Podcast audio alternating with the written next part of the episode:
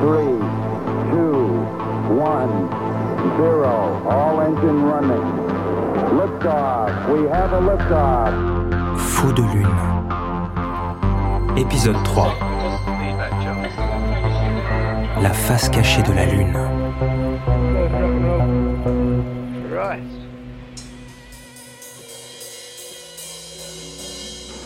Studio Abbey Road, Londres, décembre 1972.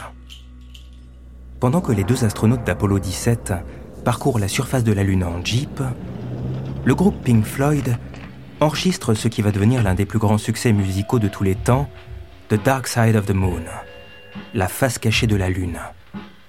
Un album qui tient son titre du morceau Brain Damage. Mais est-il vraiment question de la Lune? Et de quelle face cachée s'agit-il?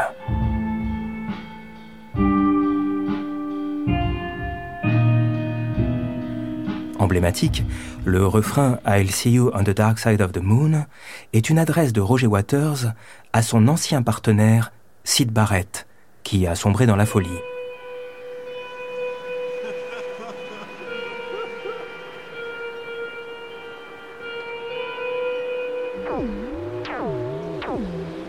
Peut-être faut-il un peu de cette folie pour envisager une vie sur la Lune, celle de ses habitants communément appelés les Sélénites.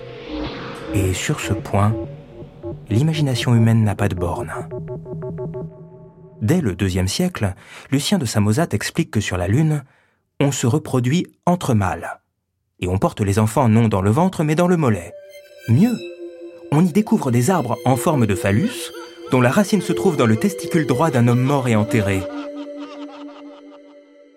Plus près de nous, au début des années 50, ce rêve psychédélique de l'écrivain Kenneth Heyer qui promène des astronautes sur la face cachée de la Lune, où de facétieuses créatures s'amusent à piéger les humains en creusant des trous cachés sous des cendres.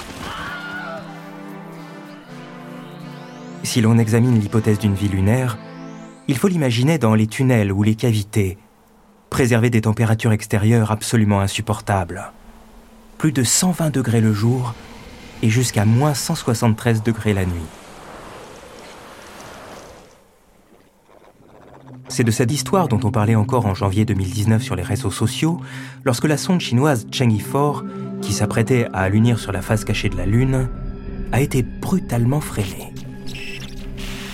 Beaucoup d'internautes ont alors mentionné cette rumeur qui a suivi la fin du programme Apollo, expliquant qu'en vérité, les astronautes de 1972 avaient croisé des extraterrestres qui leur auraient intimé l'ordre de ne plus revenir jamais.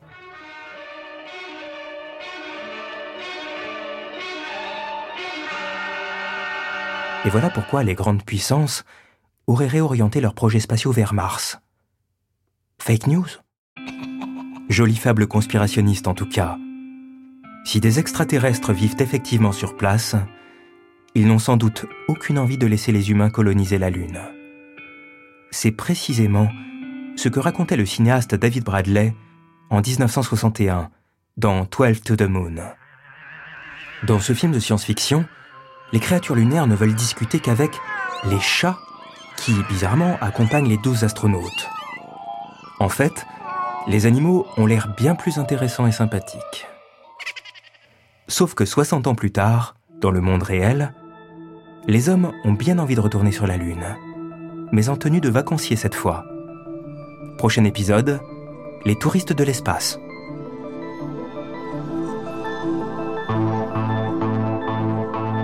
Faux de Lune, une série de podcasts proposés par la Réunion des musées nationaux Grand Palais, à l'occasion de l'exposition La Lune, du voyage réel au voyage imaginaire, jusqu'au 22 juillet 2019.